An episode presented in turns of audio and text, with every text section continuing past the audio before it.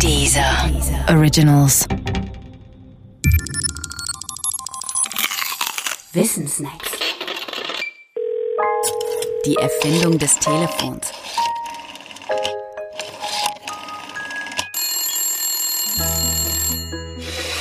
Das Pferd frisst keinen Gurkensalat.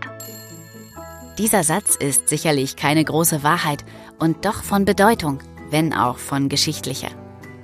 Denn er ist der erste Satz, der jemals durch ein Telefon übermittelt wurde. Gesprochen hat ihn der Telefonpionier Johann Philipp Reis in Frankfurt. Dort führte er seinen Apparat der wissenschaftlichen Öffentlichkeit vor. Das war im Jahr 1861.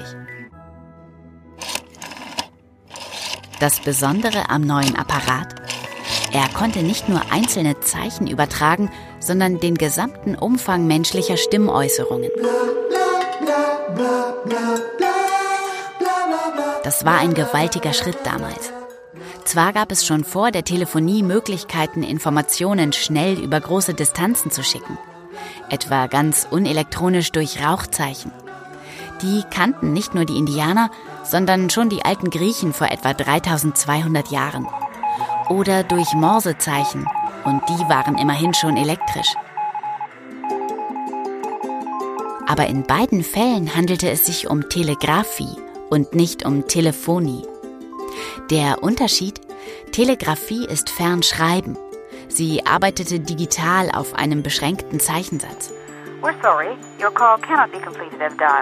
Telefonie ist demgegenüber Fernsprechen. Sie arbeitete analog auf allen überhaupt möglichen lautlichen Äußerungen.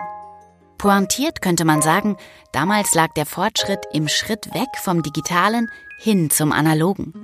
Für unsere heutigen Ohren klingt das zwar paradox, doch genau so war es. Übrigens, die Geschichte der Erfindung des Telefons von ihren Anfängen bis hin zur Vermarktung ist eine einzige Räuberpistole. Es gibt da Pechvögel wie Antonio Meucci oder Elisha Gray. Der eine verspekuliert Geld, verunfallt und muss seine Erfindungen verkaufen. Der andere wird beim Einreichen seines Patentantrages um zwei Stunden überholt. Der dritte, Johann Philipp Reis, stirbt zu früh. Und schließlich fallen die Werke aller drei in die Hände des lachenden Vierten.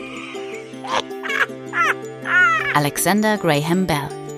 Der gründet damit nicht nur die bis heute größte Telekom-Firma der Welt, ATT, sondern gilt vielen noch als der Erfinder des Telefons, obwohl er es nicht ist.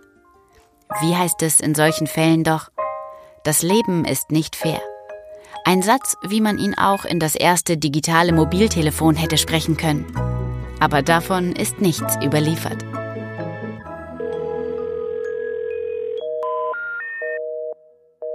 We're sorry, the number you have dialed is not in service at this time.